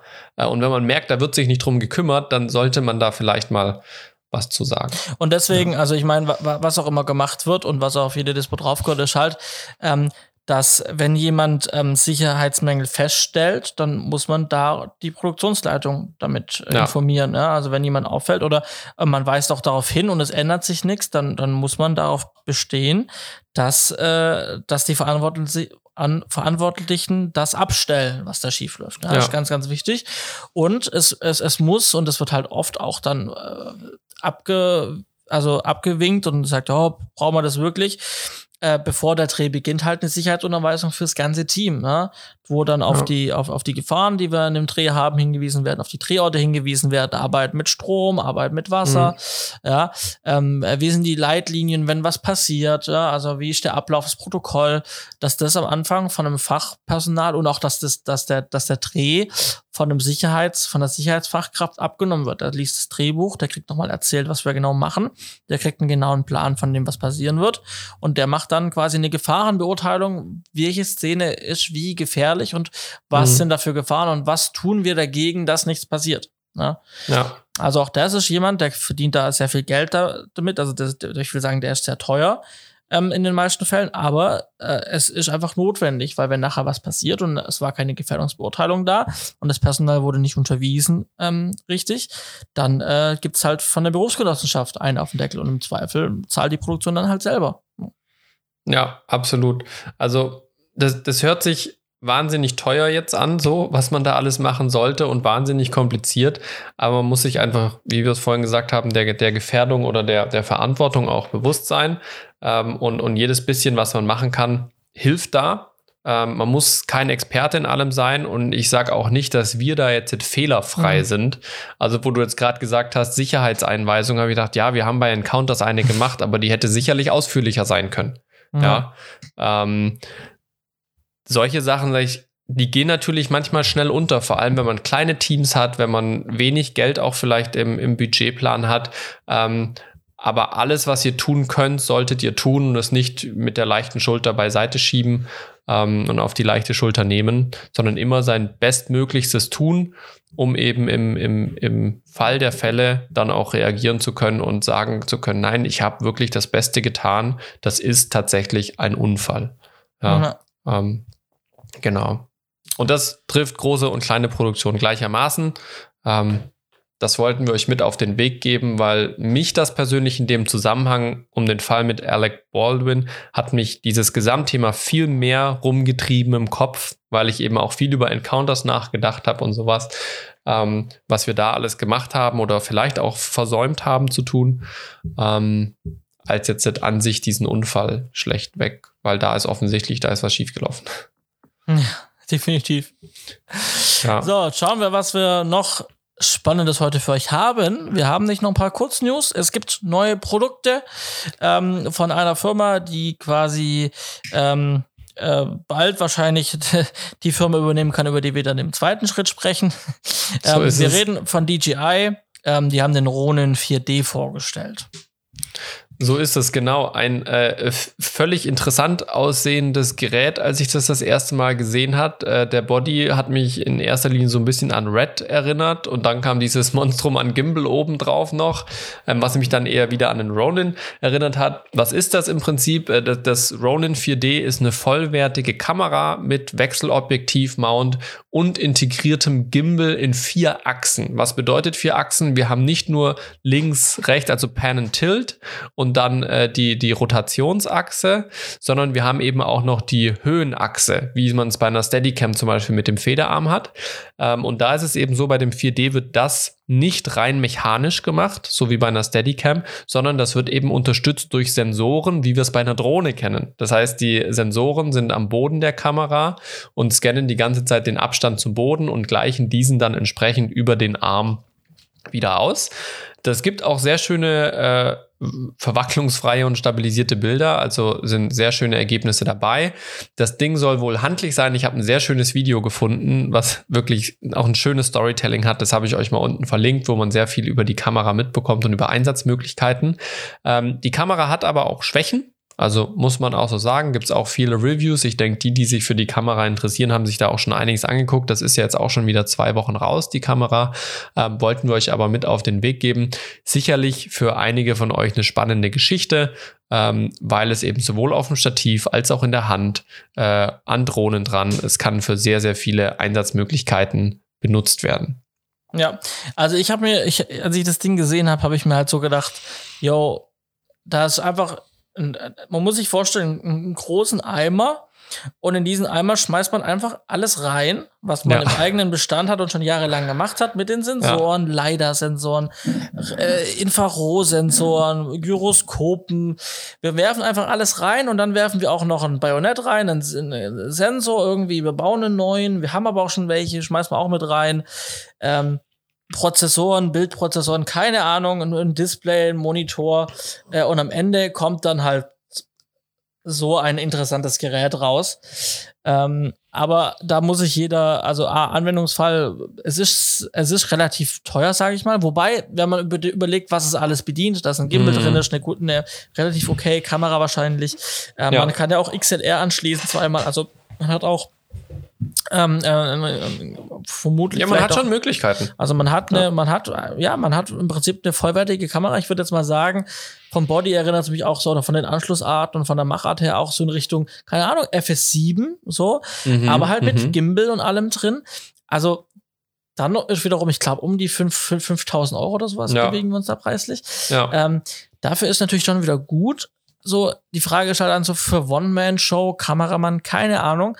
Ähm, ich habe es mir auch überlegt, wäre es jetzt was für mich? Ich glaube aber eher nicht, weil irgendwie, ja, Gimbal brauche ich halt nicht immer, sondern halt manchmal, mhm. aber ich kann den Gimbal ja nicht, ich kann ihn ja nicht wegmachen, weil dann habe ich keinen Platz. Ja, aber du kannst ihn, glaube ich, irgendwie sperren oder, also du kannst es auch ja, ganz normal ja, auf dem Stativ benutzen. Ne? Aber ich weiß auch nicht, irgendwie dann, dann Nee, dann hat es doch leicht Spiel und so und dann, dann wackelt doch die Kamera. Keine Ahnung. Also irgendwie, ich glaube, für mich wäre es jetzt nix. Ähm, wenn ich einen Gimbal brauche, schnalle ich die Kamera auf den Gimbal drauf. Ja. Ja. Ähm, aber äh, keine Frage, wahnsinnig interessant und ähm, auch wahnsinnig interessant, was daraus wird und wo es in mhm. Zukunft hingehen kann. Also ich glaube, ja. das ist jetzt das erste Produkt dieser Art und das öffnet die Türen für, wir denken die Kamera vielleicht mal anders.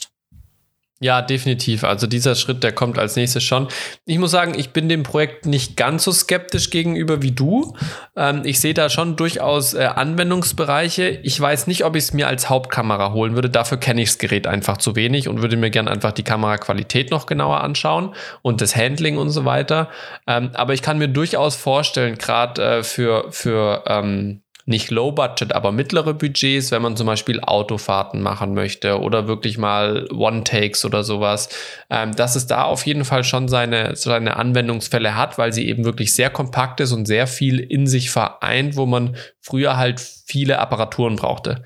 Also wenn ich dran denke, so Automounts, ähm, oder Kameras an Autos dranbringen, was man da für wirklich richtig gut stabilisierte Aufnahmen für, für Geräte dranbauen musste ähm, mit eben den Armen, den Federarmen und dem Gimbal und riesiger äh, Moving Head und lauter solche Schicht Geschichten, glaube ich, ist das jetzt schon auch eine, eine budgetär sehr interessante Alternative. Vielleicht jetzt nicht für James Bond, aber vielleicht für, für einen Werbefilm oder sowas definitiv. Ähm, bin ich gespannt, wo das überall eingesetzt wird, wenn ich es mal in die Finger krieg. Was ich hoffe, dann werde ich es mal irgendwann testen. Ähm, aber jetzt so ad hoc ist es jetzt nicht so das Ding, ich habe es gesehen, will sofort kaufen. Das, was das cool, jetzt nicht. Was ich cool finde, ist dieser neue Autofokus im Prinzip, das halt oft ja. von der Sensorik ähm, du halt sagst, okay, in dem Bildbereich befindet sich meine, befindet sich meine Person. Und Ja. dann ähm, überwachen halt die Sensoren, ähm, wie weit ist die Person weg, ist sie weiter weg, Ja. ist sie näher dran und dann äh, funktioniert der Autofokus halt über Sensoren. Das, was man jetzt Ja. auch aus den neuen iPhones kennt durch LiDAR und sowas, Mhm. ähm, was da dann auch gemacht wurde. Ähm, Ja. Da bin ich eh der Meinung, da geht sehr viel und auch in die Richtung, weil ich bin ja immer noch ein sehr Freund von so Lichtfeldkameras mit, wir Mhm. nehmen einfach alles und mit sehr viel Sensordaten auf und wir machen kein Bouquet am Anfang, sondern Ja. wir haben einfach Sensordaten und bringen dann die, entscheiden uns im Nachhinein, wo möchten wir die Tiefe haben und können Mhm. ähm, haben ein komplett scharfes Bild und können halt dann ähm, entscheiden, ähm, wo machen wir quasi die Schärfe rein, weil wir einfach die, ja, die, die, die, die LiDAR-Daten haben, Mhm. ähm, um im Nachhinein das Bouquet größer, kleiner, weiter weg, näher ran zu machen. Ja. Das ist auch was, was ich sage, das finde ich auch sehr spannend, ähm, wo da die Reise vielleicht mal hingeht. Ne? Ja. Naja, Wir Zukunft. werden sehen, wir werden sehen, wenn ihr dazu eine Meinung habt oder euch das Ding vielleicht auf jeden Fall kaufen wollt, lasst es uns wissen. Wir sind sehr gespannt. Ähm, DJI hat aber nicht nur noch äh, jetzt demnächst eine neue Produktpräsentation, sondern die haben auch noch ein zweites Gerät in den vergangenen Tagen rausgebracht und zwar die DJI Action 2. Äh, sieht aus wie so ein kleines Spielzeug-Chip-Teil, ähm, was man auch als Modeaccessoire tragen kann, ist aber tatsächlich ein ernstzunehmender Action-Kamera-Konkurrent zu GoPro. Ähm, die haben ja auch schon mit der äh, Action 1 gezeigt, dass sie durchaus konkurrenzfähig sind, auch vor allem mit ihrer Stabilisierung und einer recht guten Bildqualität. Ähm, und haben jetzt nochmal nachgelegt mit einer Kamera, die die gleichen Zwecke erfüllt, aber eine völlig neue Bauform hat. Eine völlig neue, sage ich mal, ähm, Modulfähigkeit und Anbringungsfähigkeit rundum magnetisch, ähm, ist komplett quadratisch. Äh, der, der, die, die Linse ist genauso groß wie der Bildschirm. Ähm, lauter solche Geschichten, da ist generell ein größerer Sensor drinne, ähm, der entsprechend auch dann mehr Qualität versprechen soll. Ähm, und da habe ich auch äh, euch mal unten ein nettes Video verlinkt und zwar in einem direkten Vergleich mit der GoPro Hero 10, die auch in den letzten Wochen rausgekommen ist. Ähm, also auch da die neue Generation von GoPro. Wo man sieht, dass, äh, wie du gesagt hast, DJI durchaus, wenn die noch sich ein bisschen anstrengen, recht schnell das ganze Ding schlucken könnten. Also die machen sich wirklich zu einem sehr, sehr starken Konkurrenz von, von, von GoPro. Ähm, was man Also nicht vernachlässigen sollte. Meine These ist ja, dass ähm, jemand, der Verantwortung bei der Firma GoPro hat, unseren Podcast hört und schon vor drei Jahren gehört hat, dass wir GoPro als tot gesagt haben und sagen, nee, wenn die zwei Jungs aus Deutschland sagen, wir sind am Ende, dann sind wir es noch lange nicht. Ja, wir machen jetzt Ja. extra noch ein paar Jährchen weiter. Ja, ganz ehrlich, äh, sie haben versucht, Innovation reinzubringen, sie haben versucht, neue Dinge zu machen. Es, es hat alles nicht Früchte getragen. Ihre Drohne ist vom Himmel gefallen ähm, im Mm. wahrsten Sinne des Wortes. Ähm, die verdienen wohl sehr viel mit Patenten, die sie noch haben. Mhm. Ähm, und sie bringen halt irgendwie jedes Jahr eine neue GoPro raus. Ähm, mit irgendwelchen neuen Features, ob man sie braucht oder nicht. Viel auch jetzt mit der Cloud. Das läuft wohl auch einfach. Ähm, aber also wie die, wie die wirklich so richtig Geld verdienen, um Ja. auch diesen Apparat, den sie haben, zu, zu füttern, ist mir ein Rätsel. Ähm, zur Ja. DJ Action 2. Die Gehäuseform ist nicht ganz neu. Ich erinnere mich da an die Insta One. ah, ja, ähm, gut, die ja. Insta One war auch schon in dem Formfaktor, war auch modular, magnetisch mit dann ähm, Anschluss, Anschlüssen ringsherum. Ähm, also die Form gab es schon in der Action-Kamera. Aber ähm, klar, Insta One ist schon. Aber hat die auch standalone funktioniert, die Insta One? So Ja, ja. quadratisch? Ja, ja, doch, doch. Okay. Aber du hattest dann, glaube ich, kein Display dabei. Ne? Hm, okay. Also, äh, Inst also die Firma Insta ist halt auch China, so, äh, asiatisch irgendwie wie DJI auch. Mhm. Ähm, aber halt hat halt lang nicht so viel Expertise, nicht so viel Patente und nicht so viel Geld. Deswegen, die haben das zwar schon mal gemacht vor zwei Jahren, ähm, aber ähm, natürlich kein Vergleich zu der jetzigen Kamera von der von DJI. Ich meine, die haben ja sogar einen 1 Zoll Sensor jetzt, glaube ich, drin und so Geschichten. Ne? ja, ja. Ähm, also, ja, da, da, da, da ist DJI mit seiner Action 2 schon, schon mit was Gutem äh, vorgeprescht. Ja, vielleicht äh, noch ein Wort zu, zu GoPro, um das von meiner Seite zumindest abschließen zu, äh, zu, zu wollen. Action 2 finde ich spannendes Ding. Die Sachen, die ich gesehen habe, finde ich absolut spannend. Hätte ich noch keine GoPro, wäre das definitiv eine Sache, die ich mir angucken würde. Ähm, GoPro von der Firmenphilosophie her kann sich, glaube ich, deswegen aktuell noch so gut über Wasser halten, weil sie, glaube ich, noch einen sehr großen Bekanntheitsgrad haben. Weil einfach, sage ich mal, der, der Otto-Normalverbraucher der jetzt halt irgendwas sucht für den Urlaub, um schnell mal was mitzunehmen, der hat halt dieses Stichwort GoPro im Kopf. Mhm. Ja. Ähm, es gibt ja auch schon jahrelang, sag ich mal, China-Alternativen, Drittanbieter, gleicher Formfaktor, ähnliche technische Specs, wesentlich günstiger. Aber da gab es ja jetzt bisher nichts, was sich so mega rauskristallisiert hat und GoPro überholen konnte. Mhm. Ähm, die meisten, die sich, äh, sag ich mal, dann so eine China-Alternative gekauft haben, waren halt irgendwelche Sparfüchse, um es jetzt mal so zu sagen. So, so, mein Schwager hat sich eine gekauft aus China, irgend so ein Ding, hat dann aber auch gemerkt, ist nicht ganz so geil. Ähm, und hat dann öfters mal meine ausgeliehen zum Beispiel. ähm, aber die meisten sind halt so, ja, ich brauche eine kleine Actioncam oder so. Ja, GoPro, fertig aus. Und dann kaufe ich mir halt eine GoPro, entweder das neueste oder das vorherige Modell, je nachdem, wie viel Geld ich gerade habe. Ähm, da bin ich gespannt, wie lange das noch anhält. Weil wenn das, glaube ich, noch verschwindet und zum Beispiel ein DJI immer bekannter wird und die machen ja eine, eine vergleichbare Qualität, dann wird es, glaube ich, noch enger für GoPro, weil sie ja tatsächlich außer ihre ganze Zubehörs und Clouds und sowas nicht jetzt wirklich mehr Alleinstellungsmerkmale haben. Ja. Ja, schauen wir mal. Schauen wir ähm, mal. Was ich äh, auch äh, sehr schön finde, und ich werde mir die Zeit hoffentlich nehmen können, aber ich glaube schon. Äh, Wetten das ähm, ist mit einer Sonderausgabe zurück und zwar jetzt kommenden Samstag. So ist es. Ähm, und bis dahin ist der Podcast hoffentlich hochgeladen. Ja. Äh, ähm, genau, äh, also wenn ihr die Folge hört, vielleicht heute, also der Samstag. Ähm, welchen Datum? Äh, Sechster. Sechster, Elfter. So ist äh, es. das 2015 ZDF, wie man es gewohnt ist. Und ich habe heute schon mal mit jemand drüber gesprochen und dann war so die äh, so das Ding so hat Thomas Gottschalk den, also den Bock wahrscheinlich ja, weil er ist ja immer noch überall und er taucht überall auf, irgendwie zweimal die Woche nochmal äh, beim SWR hier im Hörfunk in Baden-Baden, mhm. ähm, beim SWR 3. Ähm, der, ich glaube, Hast du ihn jetzt nicht mal getroffen? Nee, ich habe eine andere. Ich habe, wir haben äh, hier die ähm, äh, Fernsehsendung. Äh, ich trage einen großen Namen und ähm, es wird gerade produziert im Studio. Und ich habe bei in der Kantine, das kann ich dir nach der Sendung sagen, äh, ich habe in der Kantine ähm, jemand äh, getroffen, den ich erkannt habe. Und äh, das war, fand ich witzig, den einfach in der Kantine getroffen zu haben. Ähm, genau, äh, also Bock hat er wahrscheinlich, aber ob er noch das Standing hat, dass man sagt, okay, wir machen jetzt einfach alle zwei Monate nochmal ein Wetten das ob das passieren wird nach dieser Ausgabe. Und genau dazu habe ich ein Interview unten verlinkt, wo mit dem Produktionsleiter oder Redaktionsleiter, ich weiß nicht mehr ganz genau, der Verantwortliche für Wetten, das äh, diese Frage durchaus beantwortet. Ähm, okay. ähm, zumindest zum aktuellen Stand. Ja. Ähm, ich, ich bin ja ein ganz großer Fan von Wetten das immer gewesen. Ich bin da ein bisschen äh, der Fernsehnostalgiker. Ich fand es auch sehr mhm. schade, dass Thomas Gottschalk aufgehört hat, ähm, weil nachfolgende Sendungen anders waren. Okay. Ja, es war auch sehr tragisch, was damals passiert ist. Ähm, definitiv. Ähm, habe mich da jetzt aber auch ein bisschen wieder mit beschäftigt, wie es jetzt zu dieser ganzen äh, Sonderausgabe kam. Natürlich Nost Nostalgiefieber. ZDF ist eh dran. Auch Dalli Dalli hat ja Sonderausgaben bekommen, wurde wieder neu aufgelegt. War ja, wetten das für letztes Jahr schon geplant, wurde aber konsequenterweise muss mit Publikum stattfinden, wurde es verschoben. Jetzt wird es stattfinden mit 2600 Leuten in Nürnberg. Ähm, ich bin schon sehr gespannt. Ähm, und was ich im Zuge dessen eben gelesen habe, auch auf die Frage, was würde Thomas Gottschalk noch machen?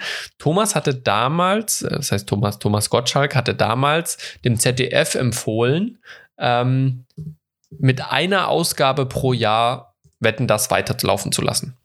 Mhm. Und zwar entweder mit einer Winterausgabe, oder mit einer Sommerausgabe auf Mallorca. Mhm. Weil man natürlich gesehen hat, die Quoten gehen langsam runter. Jetzt mit diesem tragischen Unfall vom Samuel Koch war es dann nochmal schwieriger. Ähm, aber Thomas hat immer gesagt, er hätte Bock, das weiterzumachen, aber er sieht die Sendung nicht mehr als äh, Saison wöchentliche Sendung, sondern eher jetzt so als Sonderprogrammierung, als Highlight-Event. Ähm, und das machen sie jetzt im Prinzip einmal hiermit. Damals war das ZDF davon nicht so angetan. Jetzt machen sie das ähm, und mal schauen. Also Interview ist so die, die, die, die Schluss oder das Schlusswort zu dem Thematik, wird es das öfters geben, ist dann so, ja, das Leben kann sich ja ändern. Also aktueller Stand ist, es bleibt bei der einen. Ähm, aber das andere ist Pläne und das Leben können sich ändern. Also mal schauen, was passiert. Ich persönlich würde es ja total wünschen, der, der Sendung wetten das und auch Thomas Gottschalk, dass es ein Quotenerfolg wird, ähm, weil es wirklich Generationen, glaube ich, an Fernsehgeschichte geprägt hat. Ihr merkt, ich mag das und ich bin da ein bisschen ein TV-Nostalgiker. Also, ähm, wenn ja. wir, wenn wir, ähm Ich würde, ich, ich, ich würde eine Quotenschätzung abgeben. So, ich bin gespannt. Also wenn wir, also klar, Marktanteil, also Marktanteil Zielgruppe 14 bis 49. Ja. Würde ich sagen, schaffen wir, ähm, oder schaffen wir, ähm, wird am Samstag wetten das beim ZDF, also wird das ZDF einen Marktanteil von, ich leg mich fest, auf 20 Prozent haben. Da bist du tatsächlich ein bisschen optimistischer wie ich. Vielleicht sogar also 25, zwischen 20 und 25, sage ich.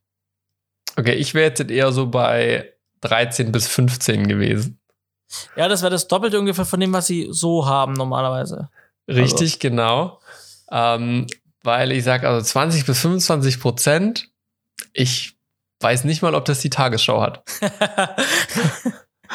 Ja, das nee. weiß ich nicht auswendig, aber, ob die Tagesschau. Aber, aber, aber finde ich auch schwierig zu vergleichen, weil ich, ich bin auch nur so hoch und so optimistisch, weil es ist halt einfach mal, hätten das nach, keine Ahnung, ja. zehn Jahren, weiß ich nicht, ja. weniger wahrscheinlich, ja, keine Ahnung. Das ist ja nach, nach vielen Jahren. Ne? Nach vielen Jahren. Und deswegen glaube ich, ähm, werden viele Leute einschalten. Vielleicht, ich, vielleicht wünsche ich dem CDF auch einfach nur die 20 Prozent.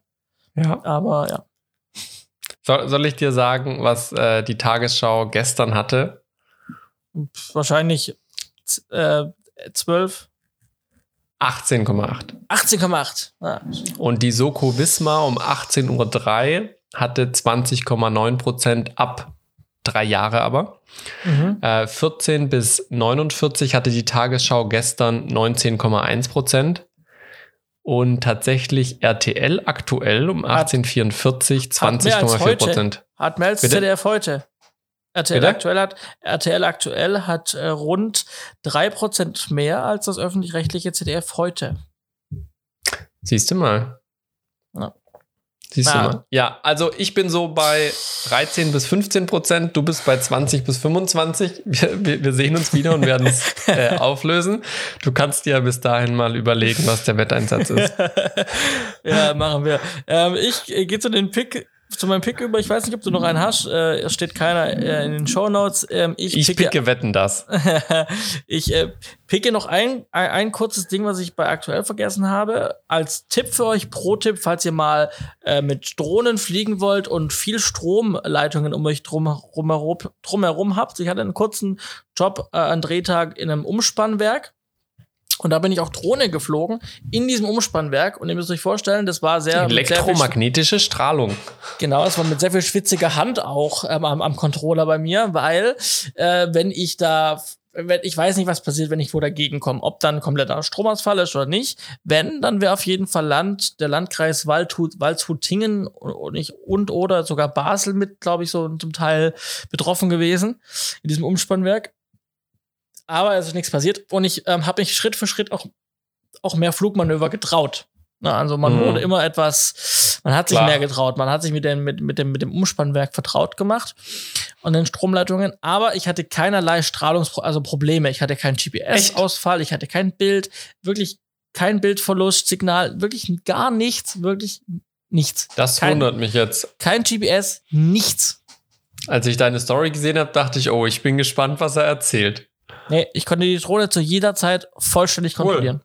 Also wirklich nichts. Hat mich sehr gewundert, habe viele Insta-Messages äh, bekommen, ähm, wie das so war mit Strahlung. Deswegen dachte ich, sage ich es mal. Ähm, also ich mit, mit, der, mit der DJI R2S äh, gab es keine Probleme im Umspannwerk. So.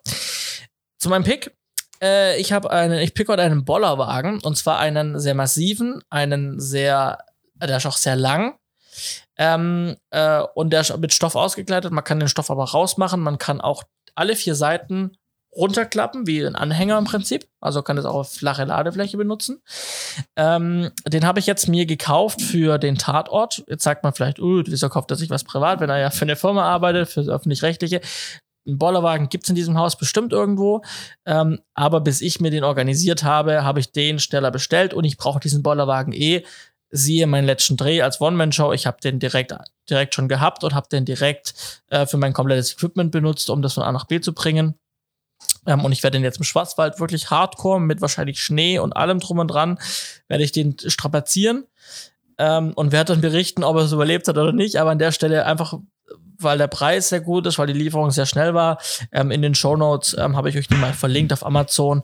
Ähm, ist ein sehr schöner Bollerwagen in der Farbe grün. Ähm, äh, es liegt eine kleine Aufbaubeschreibung dabei. Schmeißt die einfach weg in den Müll und googelt oder guckt bei YouTube nach dem Bollerwagen. Da gibt es diverse Videos, wie man den zusammenbaut. Ja. Ja, ich habe ja gerade mal auf den Link geklickt. Äh, muss ich sagen, die, die, die Typenbezeichnung finde ich sehr spannend. Das ist der Bollerwagen MB700. ja. ähm, könnte auch irgendein Mercedes AMG-Ding sein. ähm, ich bin gespannt. Farbentechnisch eher so John Deere. Ja, genau. Sehr schön. Also mein Pick bleibt Wetten das. Ähm, ich hoffe, ihr guckt es alle an und äh, freut euch mit mir über eine hoffentlich gute Sendung. Ja. Es gibt und ein neues Bühnenbild und leicht angepasste Grafiken. Ja, und natürlich Michel Hunziger ist da. Also, äh, so, ich, und ich, auch Helene Fischer. Helene Fischer. Äh, Lisa und Lena für die jungen Zuschauer und äh, Zuhörer und Zuschauer. Ja. Spannende Gäste erwarten euch. Ihr seht, wir sind Fernsehliebhaber. In diesem Sinne treffen wir uns am Samstagabend, 20.15 Uhr, vor dem Fernsehen beim ZDF und wenn nicht da, dann wieder zur nächsten Podcast-Folge. Bis dahin. Ciao. Macht's gut. Ciao, ciao.